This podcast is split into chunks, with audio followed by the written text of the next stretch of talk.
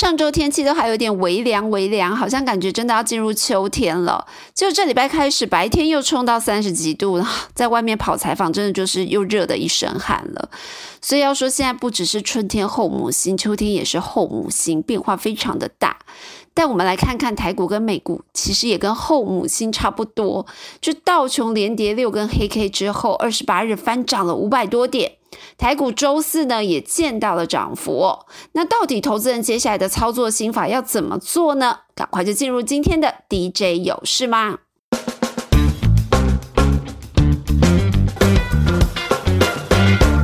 美股二十八日见到翻阳，最大的关键呢，就是英国的央行宣布，到十月十四号之前呢，要无限量购买英国的公债，并且要暂缓量化紧缩的政策。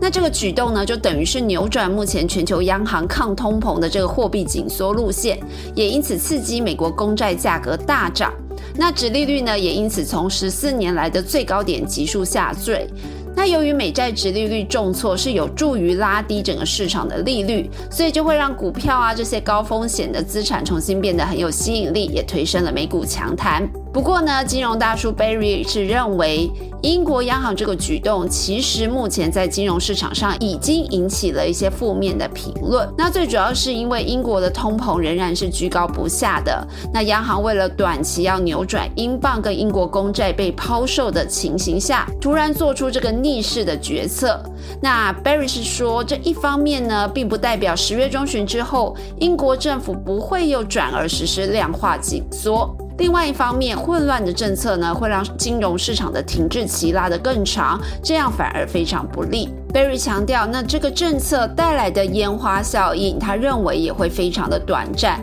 而且呢，也不会带动其他国家，尤其是美国联准会跟进。那目前联准会官员出来的谈话仍然是维持非常的鹰派，甚至不少官员都直言哦，美国衰退的风险虽然正在发生当中，但是也不会影响 Fed 升息的脚步。那 Berry 就分析了。在鹰派的联准会还有企业获利衰退、基本面越来越差的状况下，投资人真的还是要谨慎操作，不要太乐观哦。那转回台股，现在第三季已经到了季底，下周的活动真的非常的淡，也没有特别值得介绍给大家的热门族群之下呢，我们团队是转而帮大家整理出从第四季到明年上半年营运展望还可以维持正向的细族群。首先呢，我们从半导体产业来看，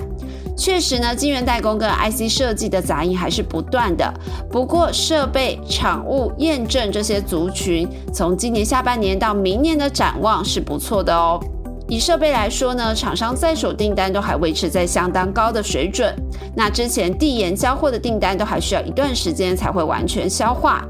产务方面呢，则是说，虽然客户目前有传出扩产要放缓的消息，但其实盖厂都还是持续在按计划进行当中。那多数厂商目前的在手订单仍然长达一年到一年半，还在陆续的消化当中，所以看好到明年的营运都没有太大的问题。相关厂商当中呢，第四季来看。金鼎、凡轩是有机会营收创新高，那千富、汉唐、盛辉、阳基工程今年的营收都会创新高之外，获利也有机会创新高，或是来到近年的高档，而且明年的营运维持成长或是高档的机会也不小。而半导体验证分析厂商呢，因为产业跟终端产品的销售没有太大的关系，是跟半导体研发有关，像是一些先进制程的持续研发，或者是第三代半导体，像 Power RF 新品的研发，都还是在持续当中。所以呢，这个产业是相对比较不受景气的影响。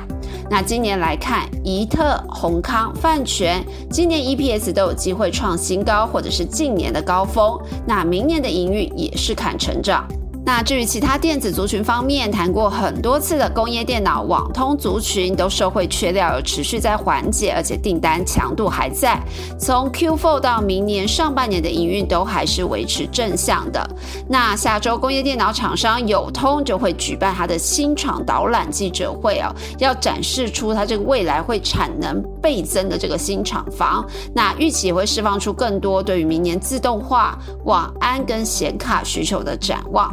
不过，主线记者也有提醒，这个族群近期有出现涨高回档的状况。另外有一个比较特别的安控族群，那今年下半年开始呢，业绩是陆续的冲出来了。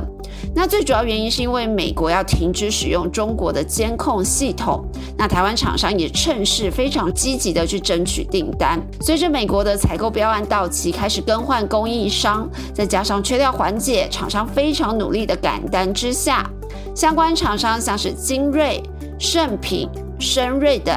第四季的营收就会冲上今年的单季高峰之外呢，也会是近年以来产业出现相当明显转机的一年，所以明年也很值得关注哦。至于传产方面，解封概念股像餐饮、零售通路这些族群，第四季展望是维持正向，营收年增幅都会正成长。此外呢，可以留意商用的健身器材厂商，像是乔山。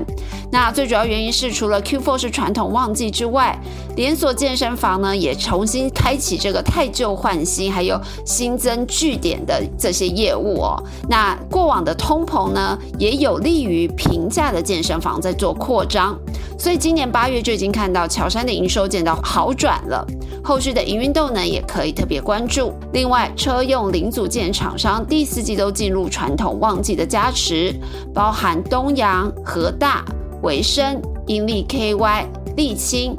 丰祥 KY 等，第四季的营收都会比第三季好，而且年增也会维持正成长。此外呢，上面提到这些厂商今年全年的营收都会比去年更好。最后，我们来提这个高尔夫球族群，因为高球打球的人口其实属于经济能力比较好的族群，所以相对来说，它受到通膨的影响也比较慢。今年第三季呢，厂商的订单就感觉到淡季不淡，第四季又进入传统旺季。那像是富盛应用、民安这些厂商，今年的营运都会再创新高，而且明年看起来开案量都还维持相当的正常，所以厂商对明年的营运维持高档，认为机会还是不小。那以上就是我们今天的 DJ 有事吗？希望对大家投资操作有帮助。另外呢，要谢谢越来越多好朋友，真的上我们的脸书粉丝团都有抛出自家可爱宠物的照片哦，我真的觉得好疗愈哦，真的是欢迎多多遇益善，就是上班很累的时候看一下，觉得好开心。那另外下周二的产业大小事要帮大家更深入分析美股的后市展望哦，大家一定要记得锁定，我们就下次见喽，拜拜。